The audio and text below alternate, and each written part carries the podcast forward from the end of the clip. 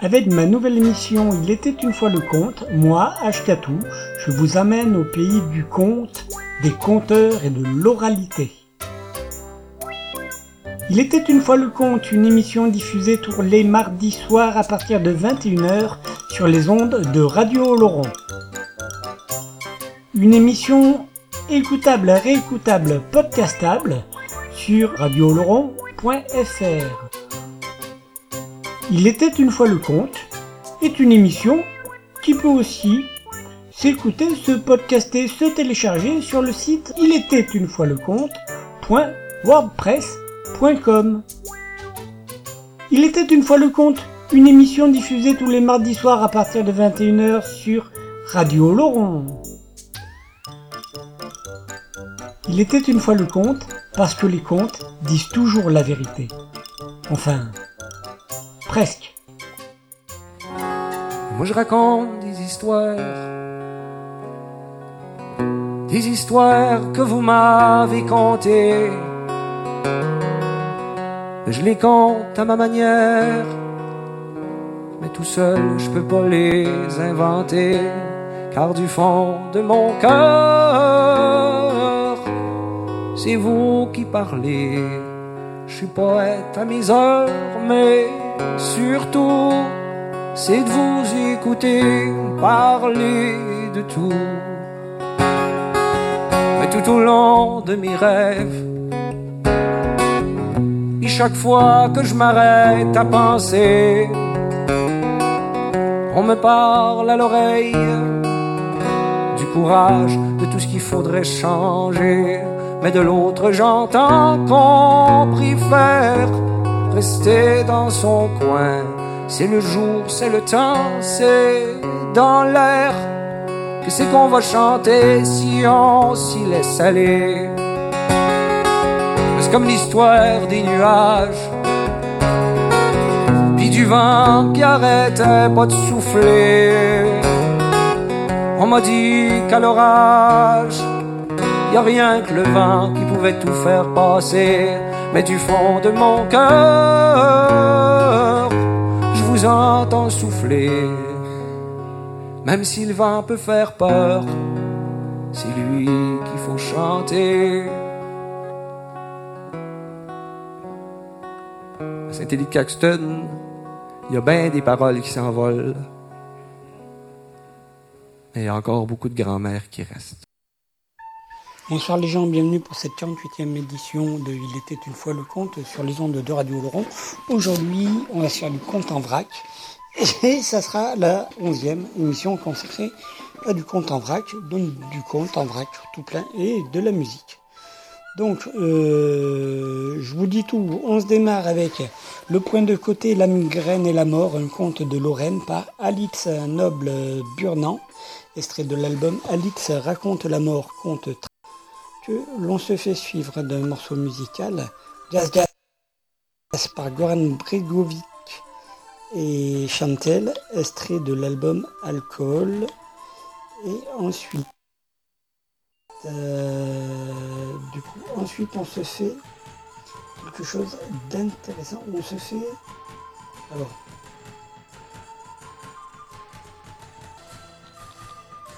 on se fait les deux vieux arbres, un conte de Bretagne par la compagnie du Mascaret, extrait de l'album d'arbres et de guitares que l'on se fait suivre musicalement par euh, Danser les pantins de Christian Pacou, extrait de l'album Ça compte pas. Que du coup, euh, ensuite on s'en retourne avec du conte, Pourquoi les bébés disent areux areux, toujours par la compagnie du Mascaré de l'album, cette fois-ci, Conte à main nue avant de se poursuivre musicalement par euh, Chloé, par euh, le groupe euh, Contrebande de l'album Le Cauchemar de Kipling. Et enfin, dernier conte, Les Devins d'Ahmed Bouzine, extrait de son album Fragment d'épopée Touareg. Voilà, c'est le début de l'album, ce long extrait. Et, puis musicalement, on se clôturera avec Blood of the Dragon par Nox Arcana, extrait de l'album Blood The Dragon. Si vous êtes conteur, raconter des histoires, etc., n'hésitez pas. Prenez contact la semaine prochaine. Petit portrait vite fait pour se terminer la saison du conteur Marc Buléon qui fait un travail, euh, me semble-t-il, euh, intéressant et notamment euh, et participatif, notamment avec des personnes autistes. voilà. Écoutez, raconter des histoires, et puis en attendant, bonne écoute. C'était un berger. C'était un berger qui avait fait son feu là-haut sur les causses, et puis ses moutons étaient pelotonnés autour de lui, et c'était la nuit des causses qui montait, une nuit froide balayée de vent. Puis soudain, le berger aperçut trois drôles de personnages qui s'en venaient sur le chemin. L'un était complètement voûté et marchait penché à gauche. L'autre avait une tête énorme qui balançait à chaque pas qu'il faisait. Et le troisième, le troisième portait sa fameuse faux. C'était le point de côté, la migraine et la mort qui se promenaient ce soir-là sur les causes. Quand la mort a aperçu le troupeau de moutons, elle a dit à ses compères qu'elle se ferait bien un petit mouton grillé par un temps aussi froid.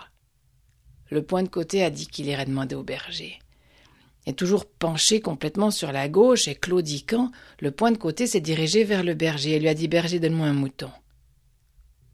Le berger a répondu qu'un mouton il en avait, mais que donner il donnait pas. Il voulait bien vendre, mais il donnait pas. Alors le point de côté lui a dit Tu sais qui je suis? Non. Je suis le point de côté, et si tu ne me donnes pas tout de suite un mouton, je vais entrer dans ton côté, je vais te faire tellement mal, tellement mal, tellement mal que tu me supplieras de partir et que tu me donneras un mouton, c'est compris? Le berger a dit, eh ben vas-y, moi, mes moutons, je les donne pas.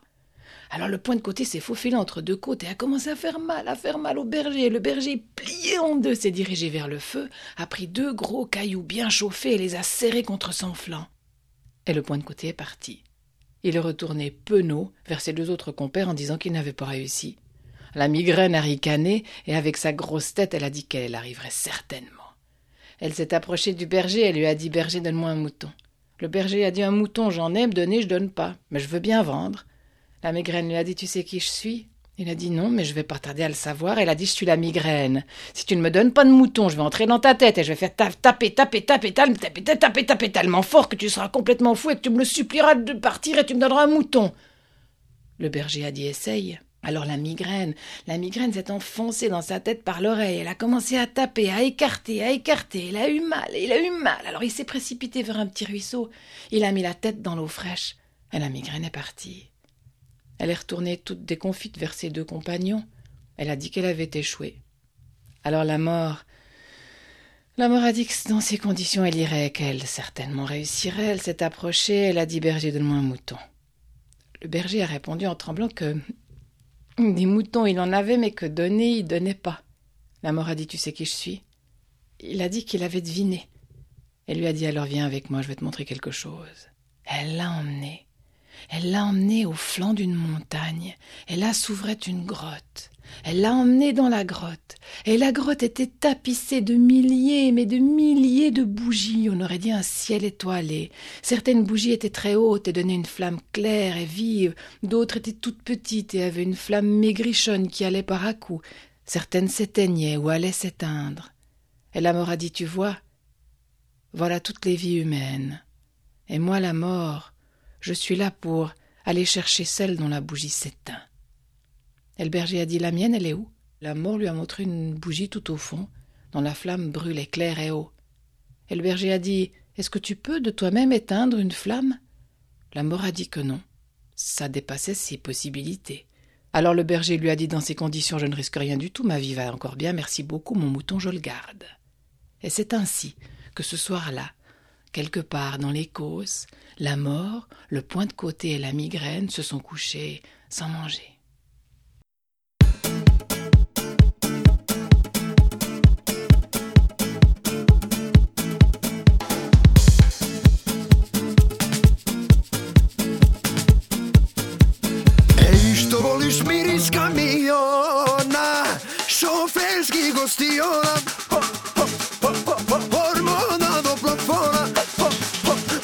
Mama.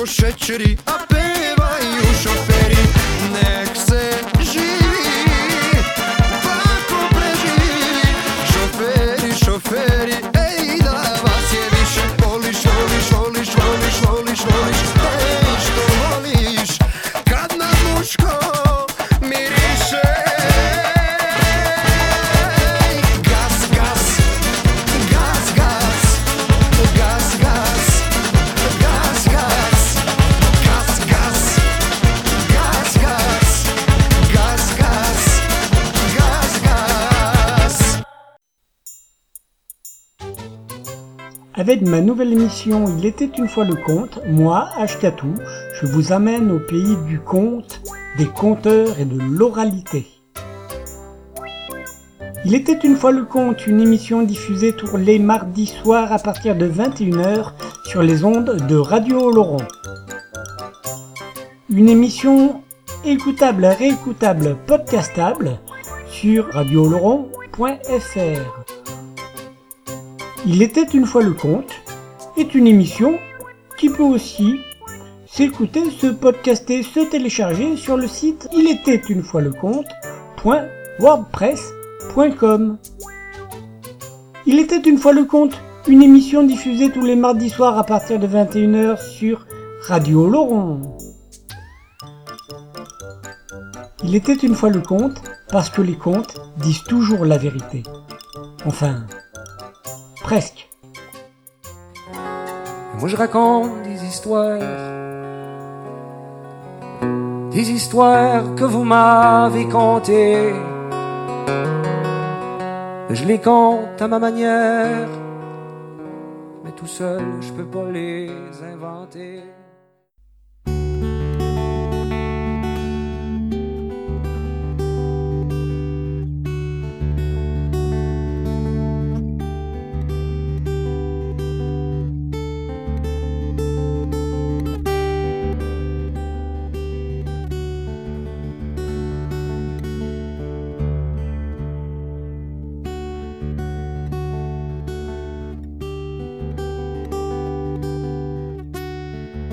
Voici une histoire vraie, bien sûr, qui s'est déroulée il y a quelques années au village de Plouganou. Là vivaient Radegonda et Hervé Mingan. C'étaient deux jeunes paysans qui s'aimaient d'amour. Ils avaient leur champ, leur petite maison basse et bien du courage pour travailler leur terre. En ce temps-là, pas de machine mécanique. Le blé, c'était au fléau qu'on le battait pour le récolter. Par ces jours de mi-août, Radegonda et Hervé ont travaillé dur pour leur récolte. Enfin, ils ont été guastel. Le battage était fini. Grande était la joie dans leur cœur. Mais ce soir-là, grande aussi était leur fatigue.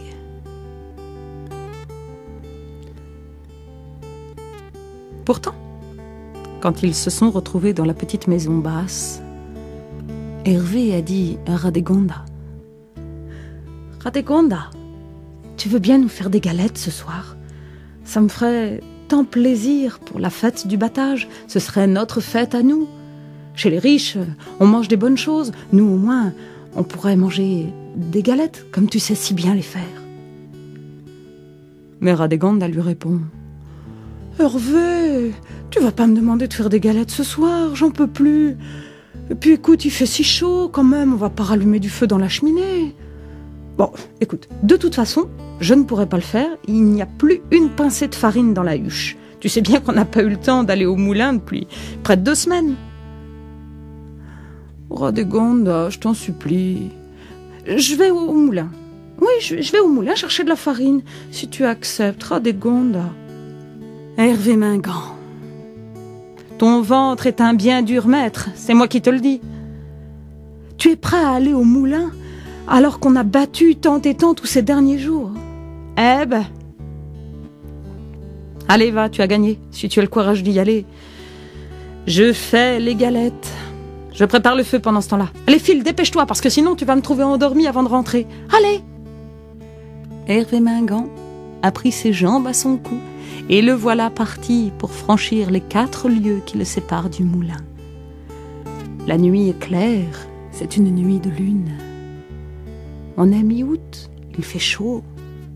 Il court tant qu'il peut, tant qu'il y voit clair, mais bientôt Hervé Mingan est obligé de ralentir le pas, car le chemin s'enfonce entre deux talus hauts. Puis bientôt, c'est à tâtons qu'il avance, car en plus des talus, il y a de très vieux arbres qui le bordent et qui cachent la lumière de la lune et des étoiles. Hervé Mingan essaie de marcher sans trébucher, quand tout d'un coup, au-dessus de lui, il entend le murmure des arbres.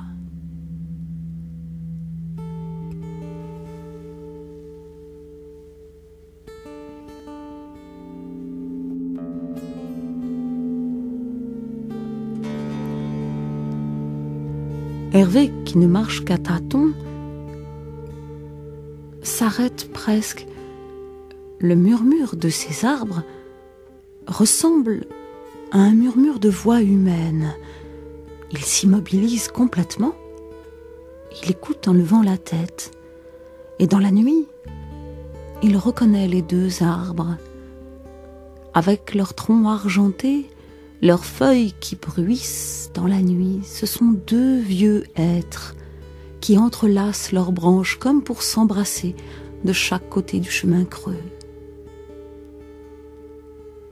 Et voici que les arbres sont en train de parler. Et le premier dit à l'autre Ça va, Marit Tu n'as pas trop froid? Oh si, Gelvestre, je suis glacée jusqu'aux os. Oh. Eh oui, Marit, si tu n'avais pas été aussi pingre quand nous étions sur la terre, tu n'aurais pas cette pénitence glacée maintenant. Tu n'as jamais voulu être bonne envers les mendiants qui se présentaient à notre porte. Et voilà. Comme moi, je ne t'ai pas obligée à être bonne, je suis punie à mon tour pour l'éternité. Oh, Gelvestre, je regrette tant tout cela. Mais ce soir, on fait des galettes chez notre fils. On pourra se réchauffer aux dernières braises. J'aurai un peu moins froid. Oh, j'ai l'impression de mourir chaque soir quand la nuit tombe. Tant je suis glacée. Chaque soir, je meurs une nouvelle fois. Oh, c'est terrible. Eh oui, Marie, si tu m'avais écouté. Mais tu as raison, on ira chez notre fils ce soir, se réchauffer à la braise.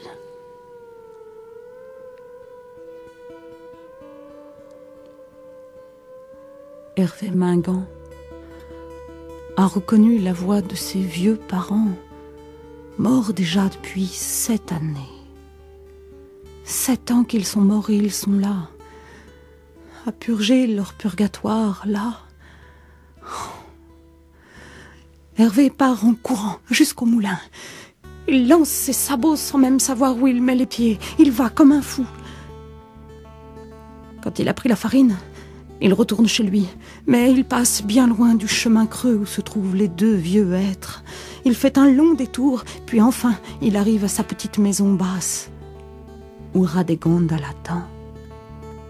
Elle a allumé le feu. Elle a fait chauffer la bilique sur le trépied, préparé son sein doux avec le jaune d'œuf et il ne manque plus que la farine pour faire la pâte. Hervé, comme un fou, dépose le sac de farine sur la table. Il dit Vite, vite, prépare vite les galettes. Radegonda comprend que son mari a vraiment très très faim. Elle fait grande quantité de pâte. Elle étale sa pâte sur la biligue. Le sein doux grésille, cela sent si bon. Et elle prépare une bonne douzaine de galettes à Hervé. Mais dès la troisième, il repousse son écuelle en disant Non, non, ça va, j'ai assez, allons nous coucher maintenant. Déjà? Mais qu'est-ce qui t'arrive? D'habitude, une douzaine n'est pas pour te faire peur. Non, je, suis trop fatiguée, tu avais raison. Ah bah, si j'avais su, j'aurais pas fait tant de feu dans la cheminée. Et Radeganda va pour écarter les braises. Mais Hervé lui dit Non, non, laisse, laisse, laisse le feu. Très surprise, Radeganda obéit à son mari. Puis ils vont se coucher dedans le lit clos. Ils ferment les volets.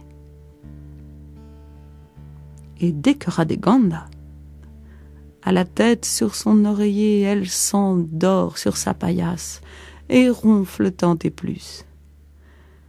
Mais Hervé, lui, ne peut dormir. Il attend. Il attend. Dix heures sonnent à l'horloge. Toujours rien. Onze heures. Toujours rien. À la demi de onze heures, dans le lointain, on entend comme un bruissement, un bruissement d'arbres, de feuilles qui se rapprochent. Hervé Mingan regarde par les volets du lit clos. De là, il voit la fenêtre, et là, il voit à la lumière de la lune le courtil et le grand champ qui s'étend devant. Il voit les deux êtres qui se rapprochent à la lumière de la lune, comme portés par la terre. Puis bientôt les deux arbres traversent le courtil, ils s'approchent de la maison. Le bruit est terrible. Ils font par trois fois le tour de la maison. Hervé ne pensait pas que euh, des arbres puissent faire un bruit pareil. À deux arbres, ils font plus de bruit qu'une tempête dans une forêt. Il entend les branches qui frottent le toit, les murs de la maison basse, le toit de chaume. Hervé Mingan, glacé d'épouvante, s'est caché sous son oreiller. Il n'entend plus rien. Il ouvre les yeux, regarde par le volet du lit clos.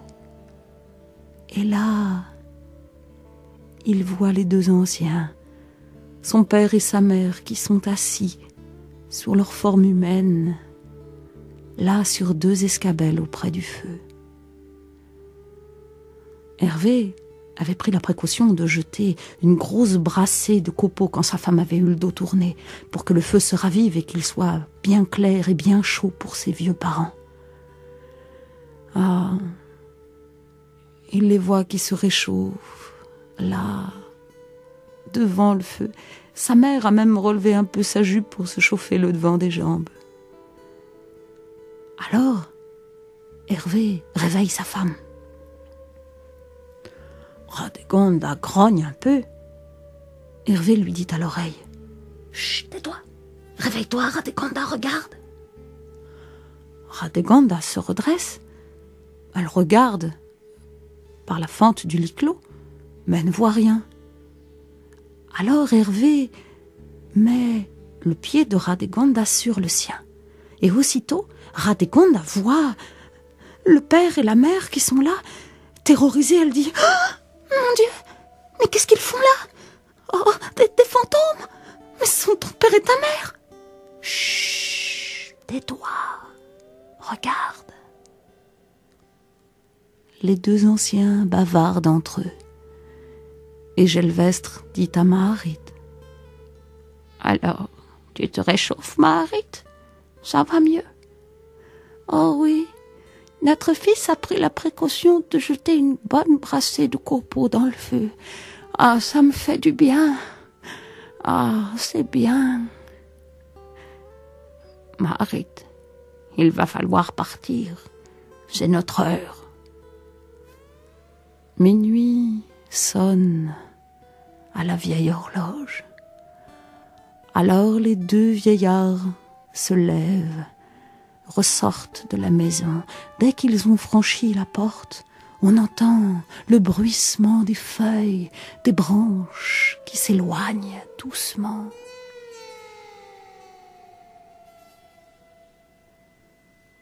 Quand ils se sont éloignés, alors Hervé Mingan raconte à Radegonda tout ce qu'il a vu, tout ce qu'il a entendu.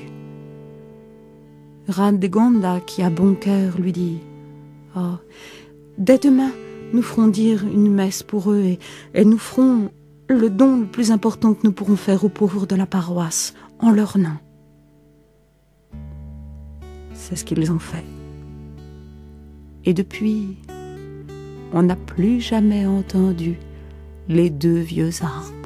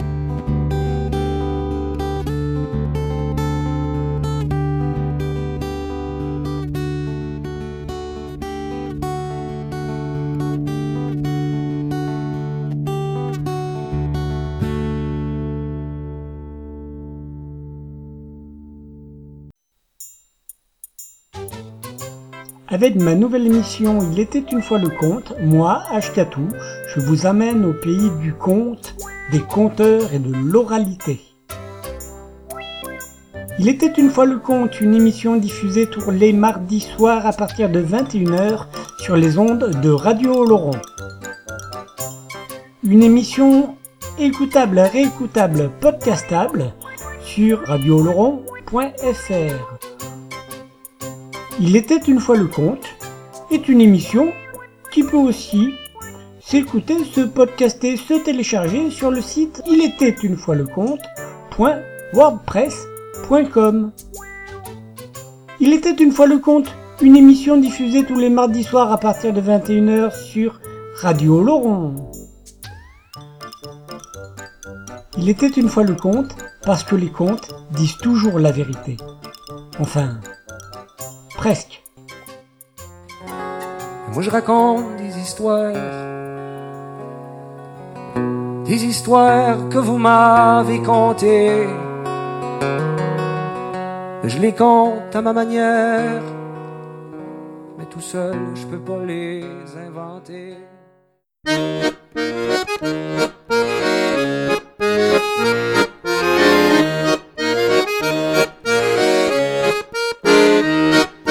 Agiter des bras jusqu'aux pieds, transhumancer de la cervelle, vers l'absolue docilité d'un sexe à pile en décibels. Les cheveux des femmes en casque, prégominés pour les garçons, les peaux tiraillées sous les masques, le nez au vent des conventions. Les d'or sur échancrure, les seins savamment travaillés, la jupe au vent des ouvertures, à jamais froide et refermée. Allez danser les pantins, ça va le faire, ça va le faire. Allez danser les pantins, ça va nous faire du bien.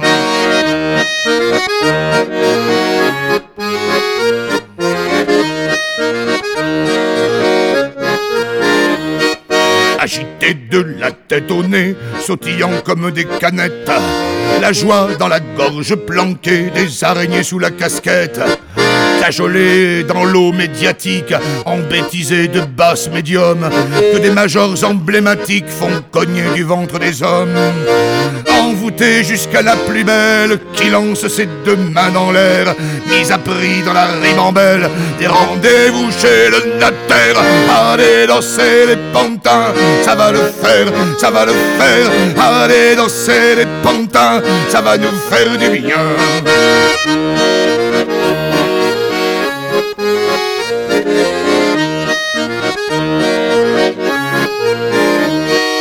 Agiter les pieds dans les fesses, arrondis pour la circonstance.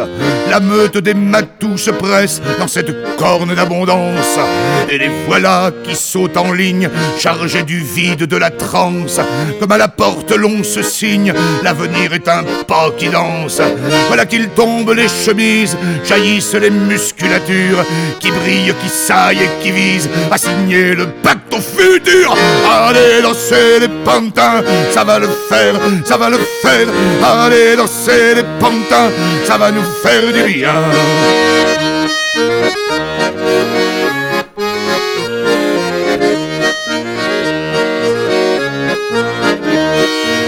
Cramer l'aube et le plastique, préservatif ad libitum. Le sexe même est à la trique, gouverné par des marchands d'hommes.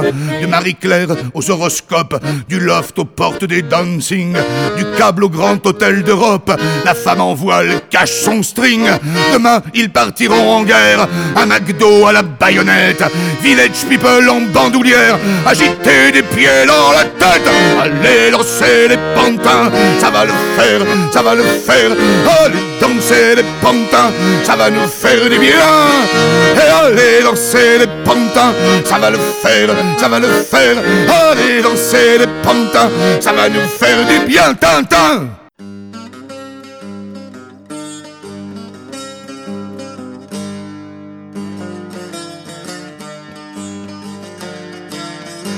Il était une fois un très grand chef indien de la tribu des Penobscot. Ce grand chef vivait là-bas en Amérique du Nord avec sa tribu. Il était très courageux, très valeureux, mais très vaniteux aussi, voire même très arrogant. Il se promenait toujours dans son village, hors des périodes de guerre, en disant Je suis le plus grand chef du monde. Je suis le plus grand chef du monde. T'es pas d'accord? Je suis le plus grand chef du monde. C'est vrai que c'était un très grand chef. hein. Personne n'osait broncher en face de lui. Mais quand même, c'était assez pénible que de l'entendre se vanter toujours de cette manière. Un matin, alors qu'il se vante encore, il croise le chemin d'une vieille femme qui va puiser de l'eau à la rivière. Il disait encore Je suis le plus grand chef du monde. La vieille femme l'arrête en disant Non, non, non, non, non, non, non, non, non. Non, tu n'es pas le plus grand chef du monde. Non. C'est pas possible. Je suis le plus grand chef. Non, je te dis, non. Tu es un très grand chef, ça c'est vrai. Tu es très courageux, très valeureux. Mais vois-tu, moi, dans ma grande vieillesse et dans ma grande sagesse, figure-toi que j'ai rencontré un chef plus grand que toi. Mais oui. Et si tu veux, je peux te le présenter.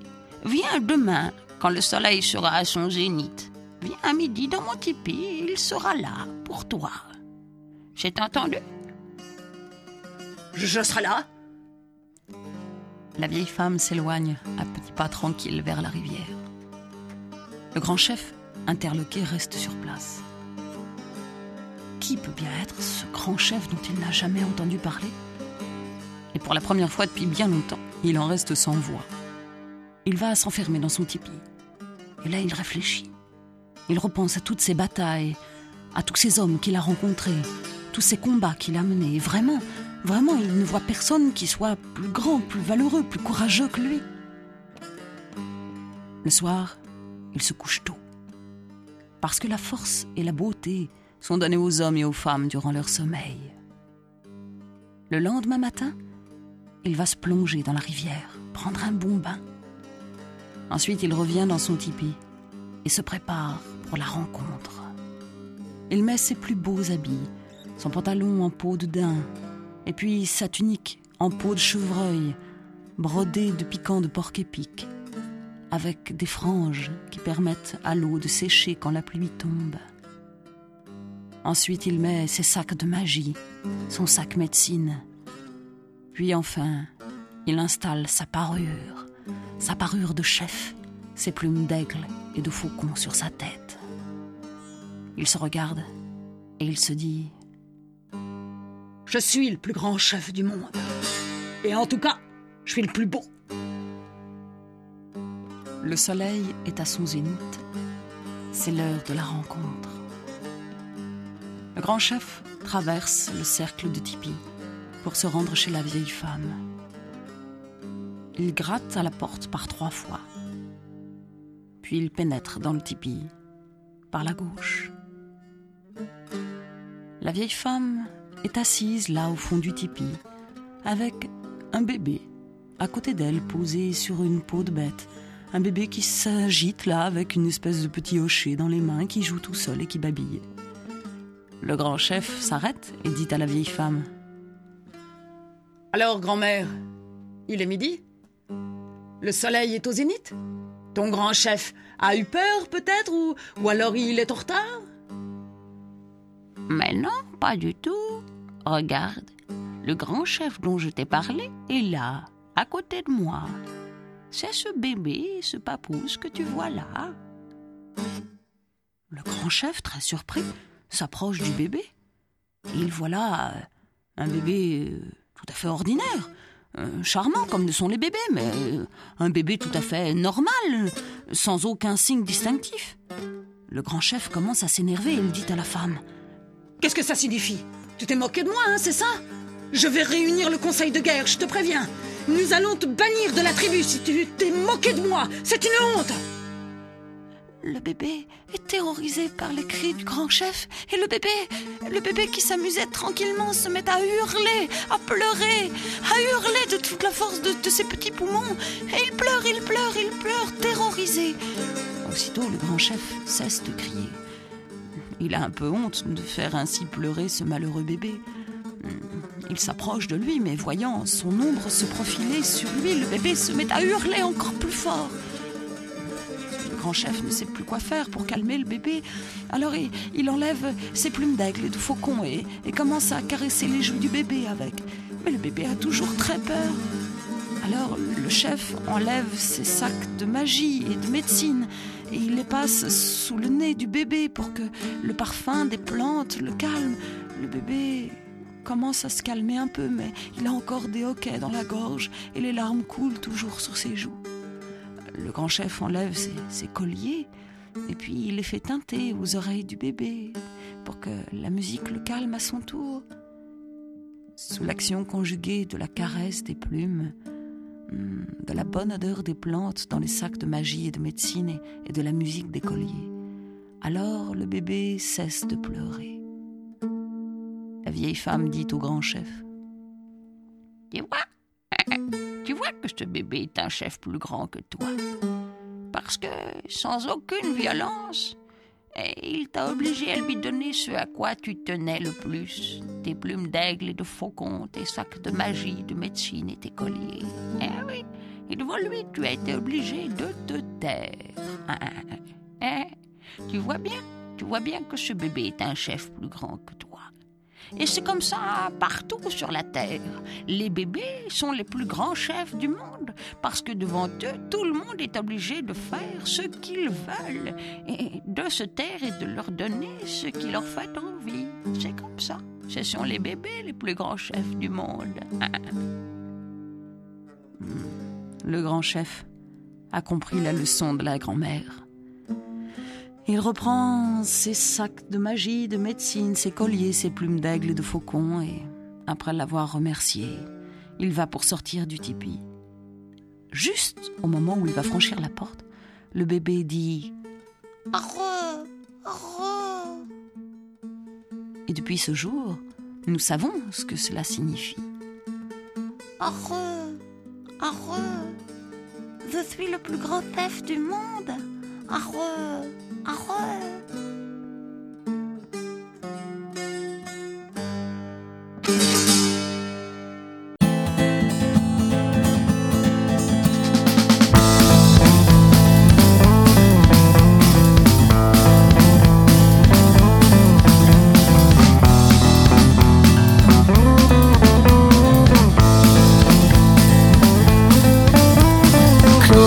quand je pense à ces années tes côtés, gâchées à t'écouter, c'est pas que je veux m'enfuir, à peine éclipsé pour une durée indéterminée.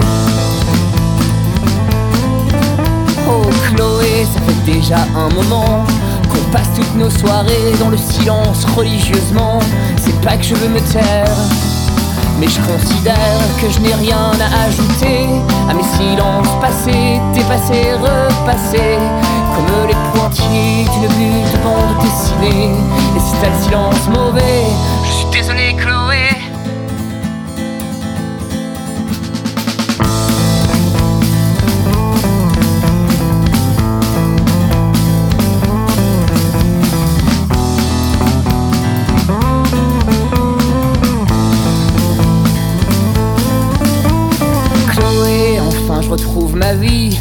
où je l'avais laissé le jour maudit où je t'ai croisé Quand je pense qu'à un moment tu voulais qu'on fasse un enfant Bah on l'a pas fait heureusement Oh Chloé, pour te dire la vérité, je t'ai jamais écouté quand je t'ai devant la télé. J'ai toujours fait semblant en acquiesçant de temps en temps. Je n'avais rien à ajouter à mes silences passés, surpassés, repassés. Comme les pages sautées dans un roman de série B. Et si t'as le silence mauvais, si t'aimes les paroles prêchées, je n'en ai plus à te donner. Je suis désolé, Chloé.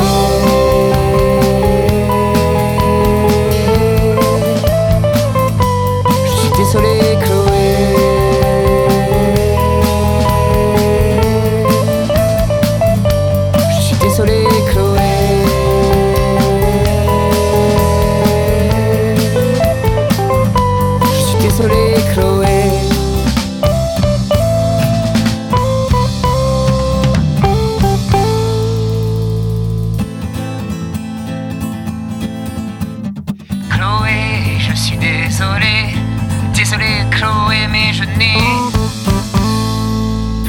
à dire, plus rien à écrire, plus rien à ajouter à mes silences passés, surpassés, dépassés, comme le dialogue raté d'un mauvais film télévisé. Et si t'as le silence mauvais, si t'aimes les paroles prêchées, je t'en ai plus à te donner. Je suis désolé, Chloé.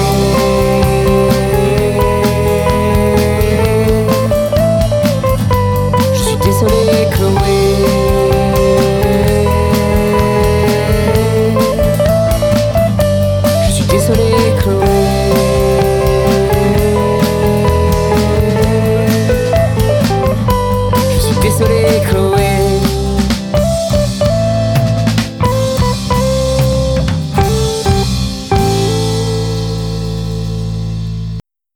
D'une poignée de sable, nous ferons un commencement de jardin. Comme de tous nos rêves, nous avons fait notre ciel.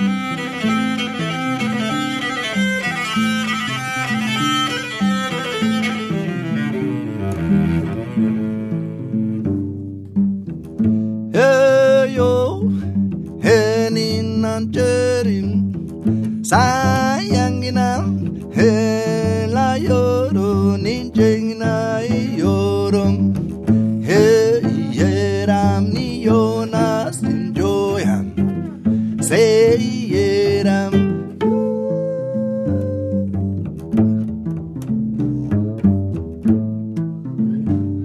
Le désert n'est fait que de rêves. Si tu rêves, si tu rêves, si tu rêves, si tu rêves, si tu rêves, si tu rêves que tu perds une dent de devant ou une molaire, tu risques de perdre un animal de ton troupeau ou quelqu'un de ta famille.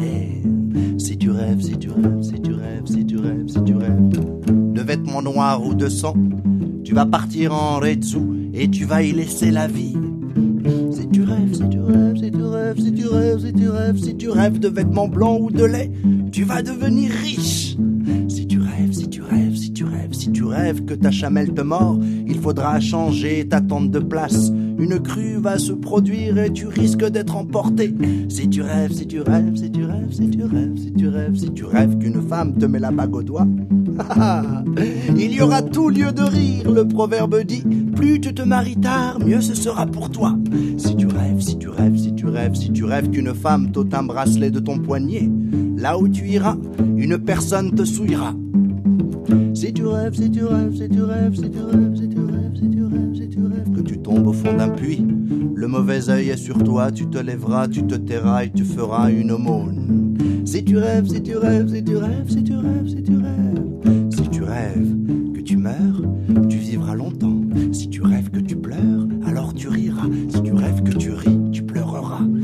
Que tu vas à une fête, tu iras à une autre. Mais le plus beau de tous les rêves, c'est celui où tu gravis une montagne sur une chamelle blanche. Tu as rêvé de voyage.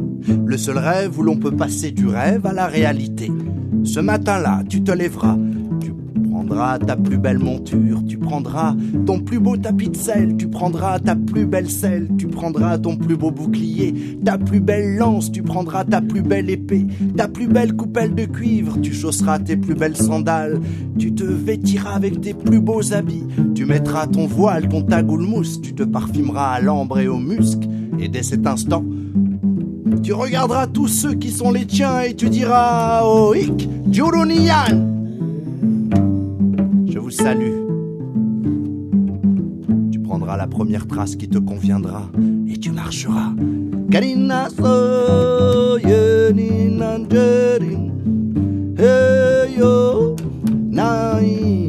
Marche jusqu'au kilomètre 1001.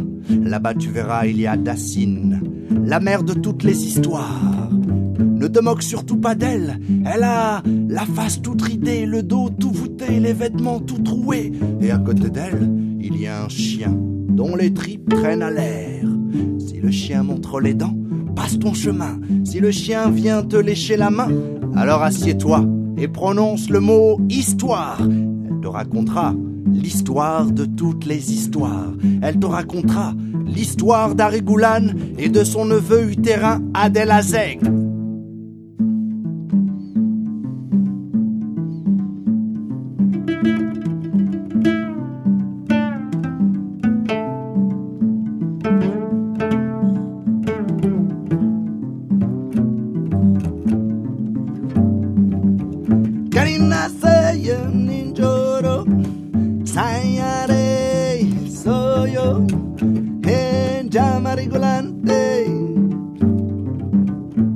Que c'était un homme si intelligent que tout homme qui voulait s'enquérir d'un sujet qui relevait de la perspicacité n'avait qu'une seule chose à faire, aller le consulter.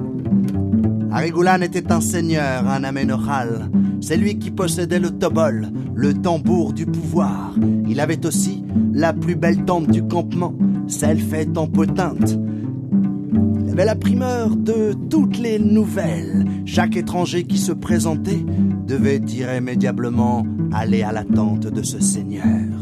Un jour, il a entendu trois voix.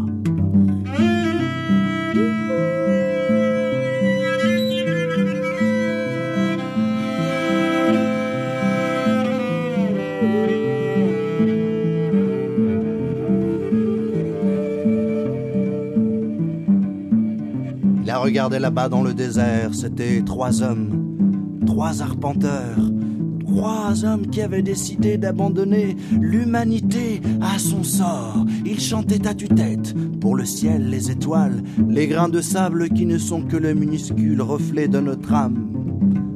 Leur trace était droite, elle arrivait devant la tente d'Arigoulan.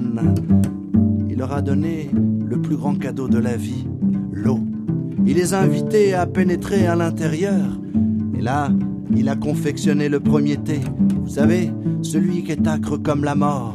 Quand la mort est dans la tente, personne n'a le droit de parler. Il en a fait un second. Celui-là a été suave comme la vie. La vie est une chose trop courte, il n'y a pas lieu d'en rire. Le troisième, lui, était doux comme l'amour. Et quand l'amour est dans la tente, toute parole est autorisée. Les trois hommes se sont présentés. Je suis un devin. Celui qui était assis à côté de moi est un marabout. Le troisième est un homme expert dans les sciences religieuses. Et si tu veux, Seigneur, nous pouvons te donner ta destinée. Ma destinée, a dit Arigoulan. Je suis né Seigneur et mourrai Seigneur. Ça, c'est la première des vérités. Mais puisque vous êtes mes invités, faites. A écarté ses doigts et a commencé à dessiner des cercles concentriques. D'une poche, il a sorti de petits noyaux de dattes qu'il a lancés à l'intérieur de ces cercles concentriques. Un long moment, il s'est penché dessus, et quand il fut satisfait, il les a ramassés un par un et a effacé le sol. Il a regardé l'homme assis à côté de lui, le marabout, qui a fait exactement la même chose avec ses doigts, mais à la place des noyaux de dattes, celui-ci a sorti des petits cailloux blancs. S'est penché dessus, et quand il fut satisfait, il les a ramassés. Il ne restait plus que l'homme expert dans toutes les sciences. Celui-ci a mis bien plus de temps que tous les autres. Quand il eut fini, c'est le devin qui a parlé. Le livre de désert a parlé. Seigneur, il va t'advenir un neveu. C'est une bonne nouvelle, n'est-ce pas? C'est exact, a dit le marabout. Le devin t'a donné une bonne nouvelle, mais moi je t'en donnerai une mauvaise. Ce neveu, il va te tuer et prendre ta place. C'est exact, a dit l'homme expert dans les sciences religieuses. Non seulement il va prendre ta place, mais tu ne pourras même pas le saisir par le bout du doigt. Vous êtes rentré dans ma tente pour me dire des balivernes de cette sorte. Quittez ce lieu immédiatement, espèce d'errant Les hommes se sont levés calmement, ont quitté la tente le campement. Mais à peine eurent-ils mis un pied dans le désert, ils ont repris leur chant comme si de rien n'était.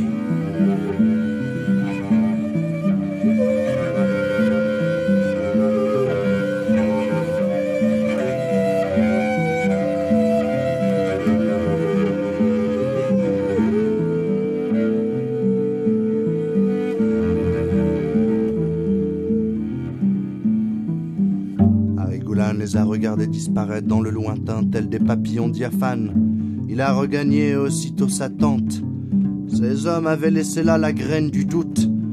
Ils étaient des hommes de vérité, des maîtres du sens. Si neveu il devait lui advenir, a-t-il réfléchi, ce serait de la part de sa sœur Tambayat. Et dès cet instant, il s'est rapproché de la tente de sa sœur, lui posant quelques questions anodines. Ma charmante sœur, aurais-tu une bonne nouvelle à m'annoncer? De nouvelles, mon frère, je n'en ai point. Pas de nouvelles? Bonne nouvelle. Chaque jour, les questions se faisaient de plus en plus pressantes et de plus en plus précises. Ma sœur, ne sens-tu rien monter à l'intérieur de toi? Oh non, je ne sens rien, mon corps est bien. D'ailleurs, j'aimerais te dire qu'un enfant serait le bienvenu. Un enfant? Sens-tu un enfant? Oh non, loin de là. Qu'il ne savait pas, ce que sa sœur ne savait pas, c'est qu'effectivement, à l'intérieur d'elle, il y avait un enfant qui grandissait.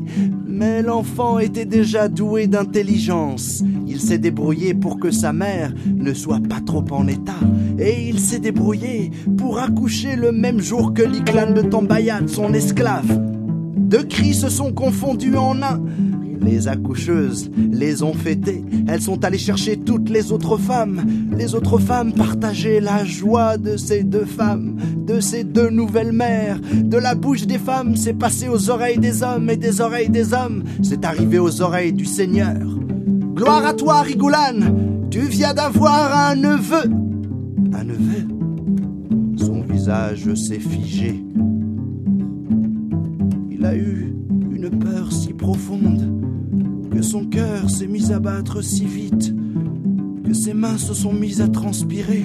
Il a vu les femmes qui emmenaient sa sœur ainsi que son esclave.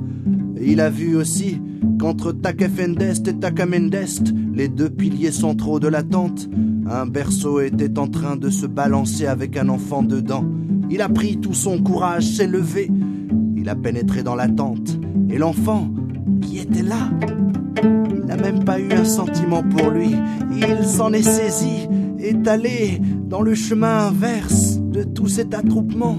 Il a pénétré à l'intérieur du désert. La seule chose que je puisse vous affirmer, ce que cet enfant n'a jamais parlé notre langage, simplement celui de l'au-delà.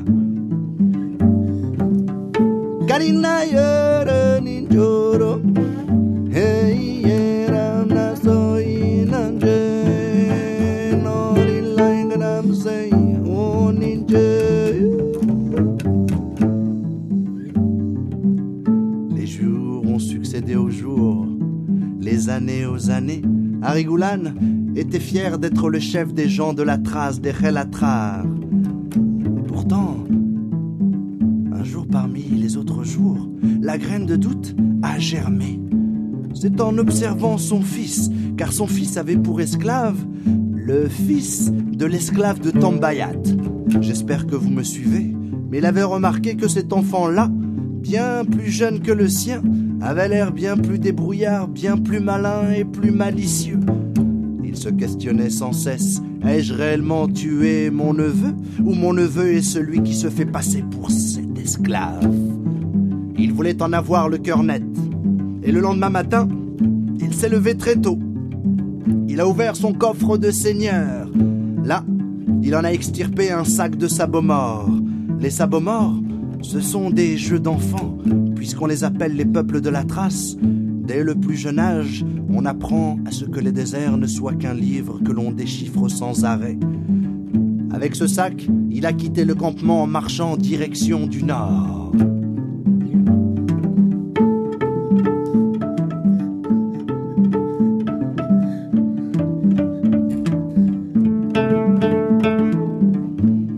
Et il est arrivé dans un vallon très très vert.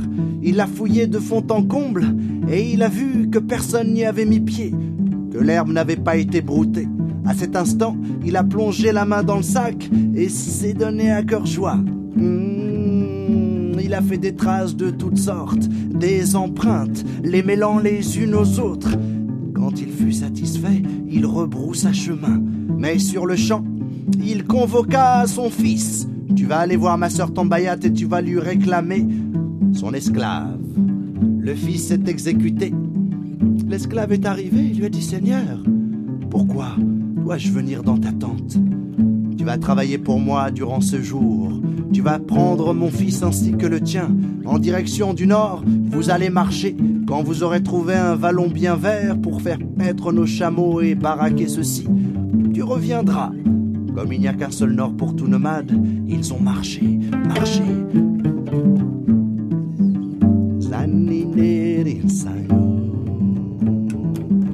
Dans le même vallon, ils sont arrivés. Ils se sont dispersés et en un lieu donné, ils se sont donné rendez-vous. Sur le chemin du retour, personne n'était d'accord, car chacun avait son interprétation de ce qu'il avait vu sur le sol. Il n'y eut point de négociation possible entre eux. Ils sont arrivés devant le Seigneur qui les a questionnés un par un. Mon fils, qu'est-ce que tu as vu? Ce que j'ai vu, moi, c'est un vallon très vert, mon père. Par terre, il y avait des traces de pas humains. Des traces de pas humains Il y a des Touaregs qui sont dans les parages. Ce n'est pas un endroit où il faudrait amener notre troupeau. Et toi, femme Moi, ce que j'ai vu, c'est un vallon très vert comme le décrit ton fils. Mais voilà, ces traces, moi, je les déchiffre comme celles d'animaux. Les pâturages ne nous appartiennent pas. Des gens sont allés avant nous, il faut leur laisser. C'est faux, a dit le dernier. Moi qui ne suis qu'un fils d'esclave, moi qui me prénomme Adélazeg, ce que j'ai vu par terre est bien bizarre. Les traces de l'homme étaient celles d'un homme de haut rang. De la façon dont il enfonçait les talons dans le sol, ça ne pouvait être qu'un seigneur. Et puis les animaux, ils devaient venir du pays des génies. Il y en avait un qui était moitié chamelle, moitié gazelle, un autre qui était moitié chèvre, moitié ânesse, un autre qui était moitié chameau et moitié vache. Mère et le fils ont ri, mais Arigolan, lui, a vu que cet enfant-là était bien intelligent pour son jeune âge. Et le doute s'est effacé. Ce n'était pas un esclave, c'était son neveu. Et maintenant, à chaque fois qu'il le voyait, il y avait cette terrible phrase qui revenait. Il t'adviendra un neveu qui te tuera et prendra ta place. Tu ne pourras même pas le saisir par le bout du doigt. Ça hantait ses jours et ses nuits. Et un beau matin, n'y pouvant plus, il a décidé de le tuer. Quelle est la façon la plus simple de tuer quelqu'un dans le désert?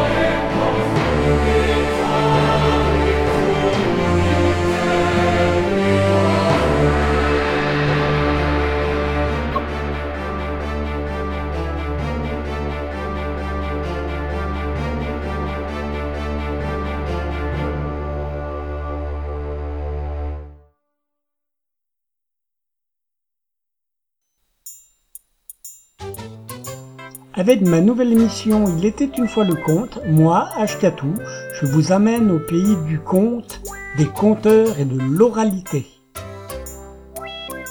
Il était une fois le conte, une émission diffusée tous les mardis soirs à partir de 21h sur les ondes de Radio Laurent. Une émission écoutable, réécoutable, podcastable sur radioloron.fr. Il était une fois le conte est une émission qui peut aussi s'écouter, se podcaster, se télécharger sur le site il était une fois le conte.wordpress.com. Il était une fois le conte, une émission diffusée tous les mardis soirs à partir de 21h sur Radio Laurent. Il était une fois le conte parce que les contes disent toujours la vérité. Enfin, presque. Moi je raconte des histoires, des histoires que vous m'avez contées. Je les compte à ma manière, mais tout seul je peux pas les inventer.